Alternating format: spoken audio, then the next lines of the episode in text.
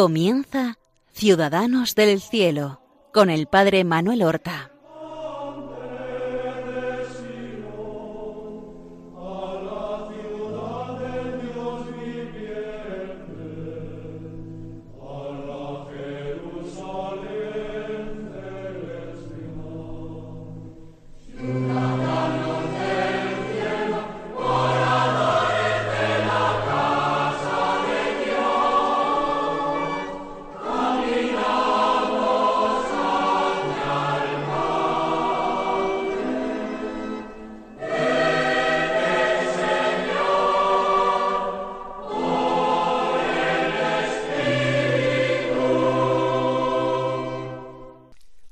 Buenos días.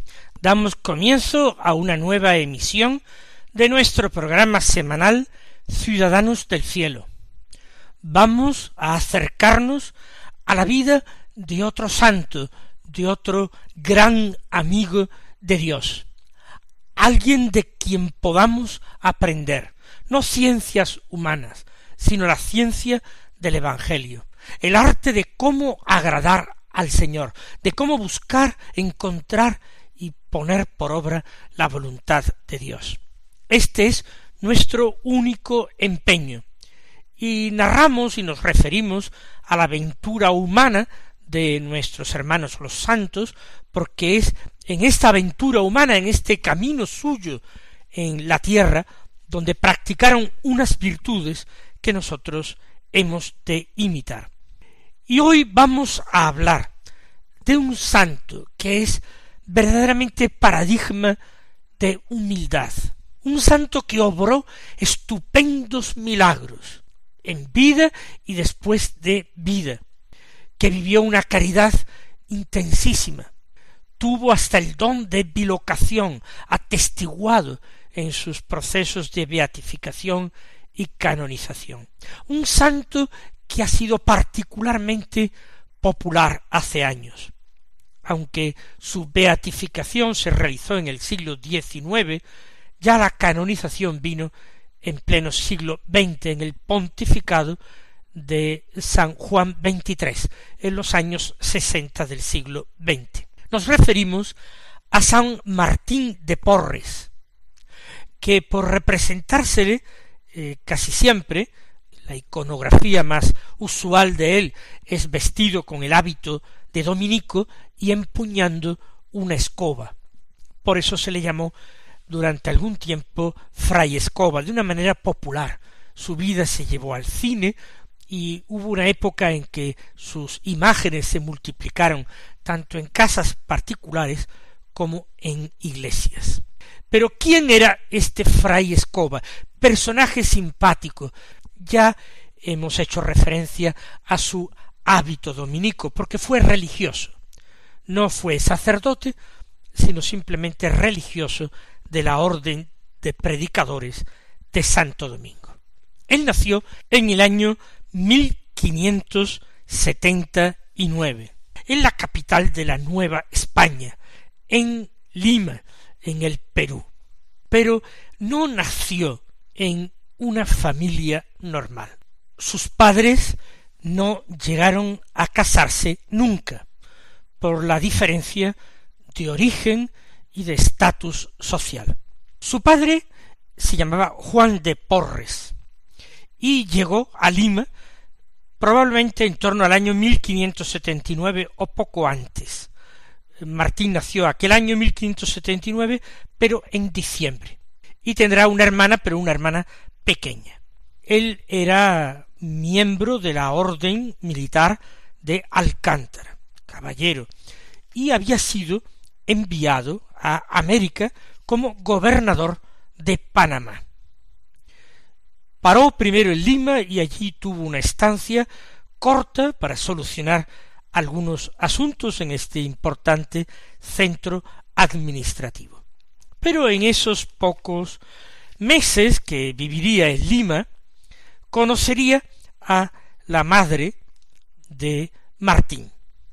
Era una muchacha de color mulata, de origen africano, que había llegado a Lima precisamente desde Panamá, a donde se dirigía don Juan Porres, que vivía como sirvienta, honrada y humildemente de su propio trabajo.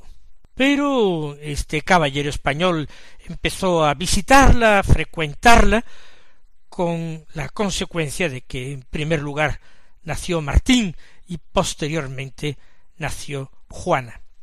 La madre, que se llamaba Ana Velázquez, era sin embargo una mujer religiosa, incluso piadosa. No la juzguemos simplemente por el hecho de haber dado a luz dos niños sin haber estado casada. No la juzguemos, porque no conocemos las circunstancias en que se desarrolló su vida. Conocemos muy poco de ella, conocemos principalmente la educación que dio a sus hijos. Una educación admirable, desde la sencillez y desde la pobreza, sin embargo, les inculcó las virtudes cristianas, entre ellas la caridad y la humildad. La obra de su madre no fue solamente esos traspiés de su juventud, sino que la obra de su madre fue un gran santo de la Iglesia católica como fue San Martín de Porres. Después del nacimiento de los niños no existió convivencia entre los padres. Y aunque el padre don Juan Porres siempre se preocupó por sus hijos, de hecho delegó en la madre casi todo la educación. A veces él intervino para dar una ayuda económica, para llevar a sus hijos a algún lugar donde pensaba que se encontrarían mejor, a veces movido un poquito por la soberbia y el orgullo que no le consentía ver a su hijo profesando como lego, como sencillo lego en una orden religiosa, él que como caballero tenía puntos de honor tremendos y aspiraba a lo mejor y a lo más noble para su hijo. Porque aunque en la iconografía habitual se presenta a Martín de Porres como negro, sin embargo él era hijo de una mulata y de un caballero español, y aunque su color era oscuro, los rasgos no estaban acentuados, los provenientes de su herencia correspondiente a la raza negra. Sin embargo, de pequeño tuvo que vivir seguramente esa marginación, ese desprecio, ese haber sido dado de lado por eh, niños de otra sociedad distinta que ponía el orgullo, la soberbia, esos puntos o cuestiones de honor por encima de todo, sería despreciado por su color. El padre, mientras tanto, había partido a Panamá y se había desentendido de estos dos niños, de los que quizás también él se avergonzaba un poco y no quería presentarlos en sociedad ni delante de sus familiares por su color oscuro, Martín y su hermana Juana. Y es sobre Ana Velázquez, su madre, sobre la que recae su educación. Ella trabaja intensamente para sacar adelante a los niños, pero les enseña las oraciones, los lleva a las iglesias, les hace frecuentar el culto, los hace devotos de la Virgen y de los santos.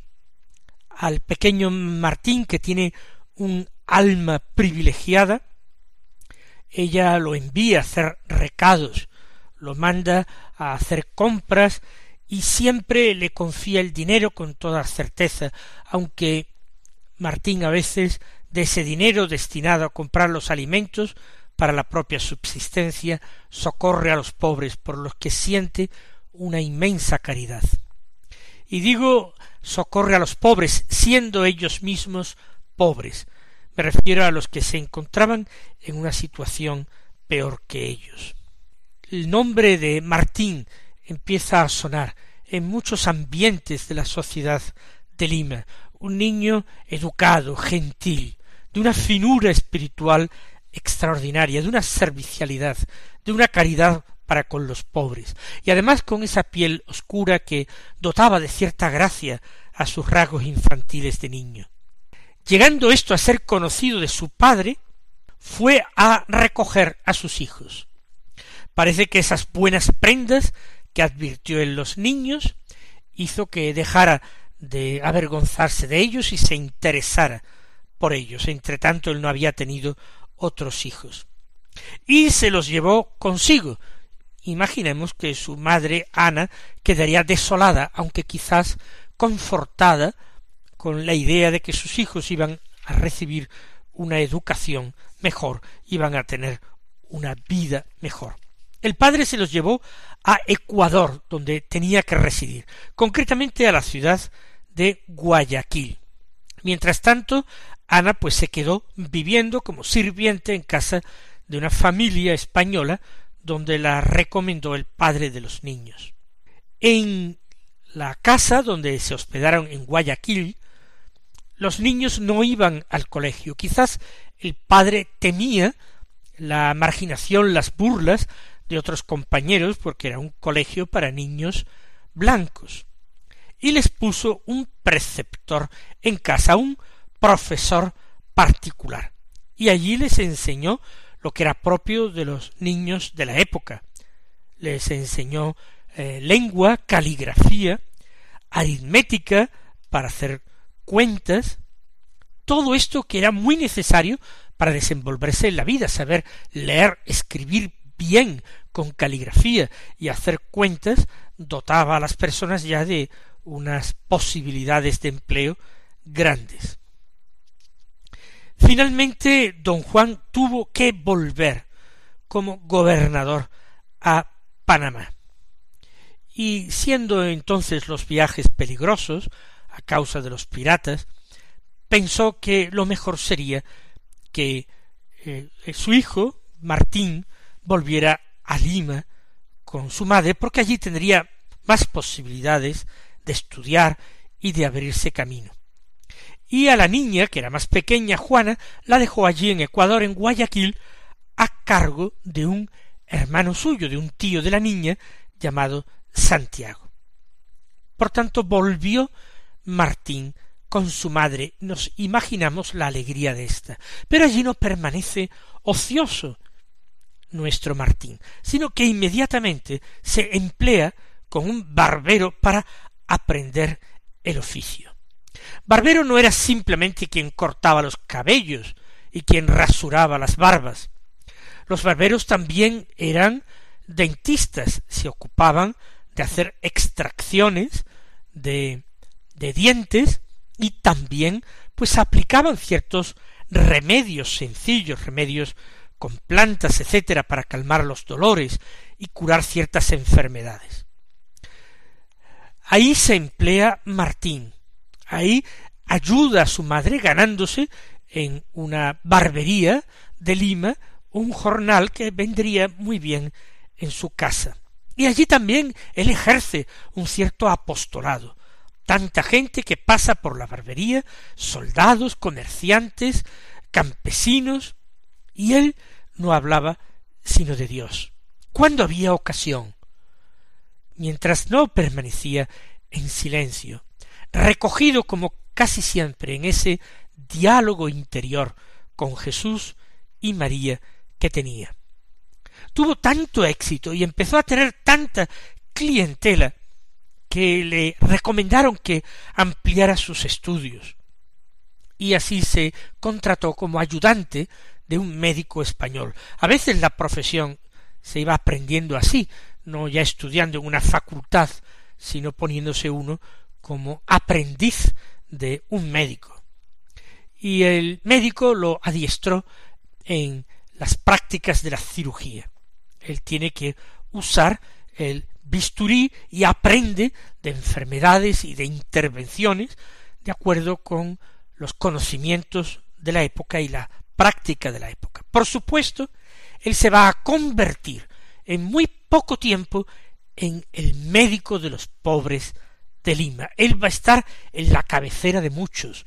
Él va a visitarlos en sus casas, sin cobrarles, llevándoles remedio, y todo esto siendo todavía un adolescente. Porque él regresa a Perú, a Lima, a poco más de tener los diez años. Por tanto está unos pocos años en Ecuador, pero no muchos, y regresa con diez ya cumplidos.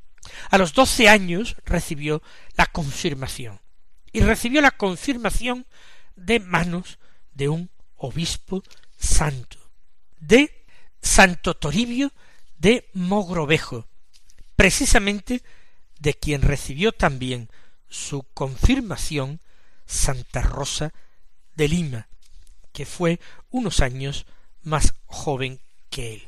Esto con doce años. De esta época de su adolescencia se cuenta también que en el pequeño huerto de la casa de su madre plantó un limonero y que lo cuidaba y aquel limonero creció pronto y parece que era un limonero lunero, lunario, que daba continuamente cosecha de limones, y él recogía esa abundantísima cosecha de limones para repartir algo de fruta fresca y con mucha vitamina C a los pobres de, de Lima. Todo lo hacía movido no por el interés, sino por la caridad. Y esto es extraordinario. Que una persona se tome tan en serio a Dios, que lo perciba tan claramente en el hondón de su corazón, que se mantenga en continuo diálogo con él, que en medio de esta vida vulgar, donde no faltarían amarguras, bien por su condición de mulato, de abandonado tanto tiempo por su padre, hijo de una mulata soltera, eran todos condicionamientos muy fuertes en la época, pero todos los contemporáneos destacan su alegría, su buen humor, su ánimo jovial, siempre, siempre su inmensa caridad. Qué hermosas virtudes para imitar en este niño, todavía no hablemos de Fray Martín de Porres, hablemos del niño Martín de Porres. Y pudo usar su apellido, porque el padre lo reconoció como hijo, a él y a su hermana. Al principio él fue inscrito y bautizado como hijo de padre desconocido. Posteriormente el padre hizo un acto formal de reconocimiento y le dio su apellido. Quien ganó fue su padre, ya que Martín dio más lustre a este apellido que ninguno de sus antepasados.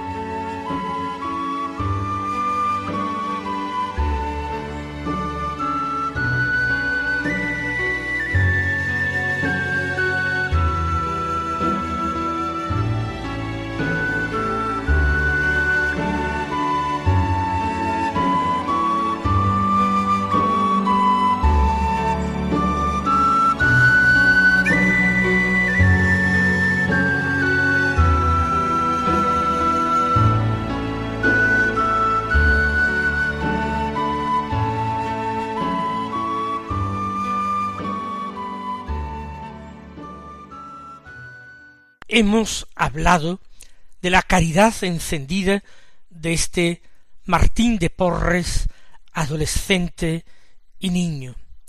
Pero no hemos insistido tanto en su altísima oración. Hemos hablado de su devoción a la Santísima Virgen. Pero siendo ya eh, joven y adolescente, estudiando junto a aquel médico español, él va a ir descubriendo su gran devoción, su otra gran devoción, que fue la Santísima Eucaristía. Él acudía a misa bien temprano por la mañana, recibía la comunión y quedaba todo el tiempo que podía en ocasiones horas en adoración allí cerca del sagrario. En ocasiones durante los trabajos que realizaba aprovechaba para hacer pequeñas visitas a los templos por donde pasaba y donde había reserva eucarística para saludar allí al Señor. Entra quizás en el campo de la leyenda, pero no quiere decir que no tenga un fundamento histórico, que en este tiempo él estuvo viviendo en una casa como huésped y pasaba el tiempo estudiando en sus libros y por la noche orando, dedicando muchas horas a la oración por la noche y para vencer el sueño adoptando a veces posiciones incómodas o difíciles. Y se cuenta de que una mujer que le atendía, que era su anfitriona o su huésped en la casa, trataba de espiarle para ver en qué empleaba tanto tiempo y tenía una vela encendida. Y lo observó y lo contempló de rodillas en oración en su cuarto, pero alzándose su cuerpo sobre el suelo. Estaba en levitación, en un arrebato o éxtasis que no tenía por testigo más que Dios. Por supuesto, cuando la mujer divulgó el hecho, la fama de Martín, que ya era muy grande y apenas tenía quince años, sólo quince años, la fama se hizo mayor. Su mismo padre pensaba que su hijo iba para santo. Por esto lo tenía. ¿Por qué? Porque veía que a su hijo no le interesaban las grandezas humanas ni eh, dignidades que él eh, se ofrecía a conseguirles usando sus influencias como gobernador de Panamá, sino que su hijo lo que quería era servir sencillamente a Dios. Con sólo quince años él va a acudir al convento de los dominicos de el Rosario, de la iglesia del Rosario que él frecuentaba. Allí tenía a su confesor, a su director espiritual, allí acudía con frecuencia a misa y él quería y admiraba a estos frailes, predicadores, que desempeñaban un apostolado extraordinario en Lima. Allí los frailes evangelizaban en la ciudad, en los barrios más humildes, en el campo anunciaban el Evangelio a los indios, pero también daban clases en la Universidad de Lima como reputados profesores de filosofía o de teología. Allí también destacaron varios artistas dominicos que enriquecieron la historia del arte con sus producciones de arte religioso. Allí viene a pedir el hábito Martín, y no lo pide para ser sacerdote, pero ni siquiera para ser religioso profeso, sino que por humildad solicita ser admitido como terciario. Pero esta es una historia que continuaremos narrando la próxima semana. Hasta entonces, mis queridos hermanos, recibid la bendición del Señor.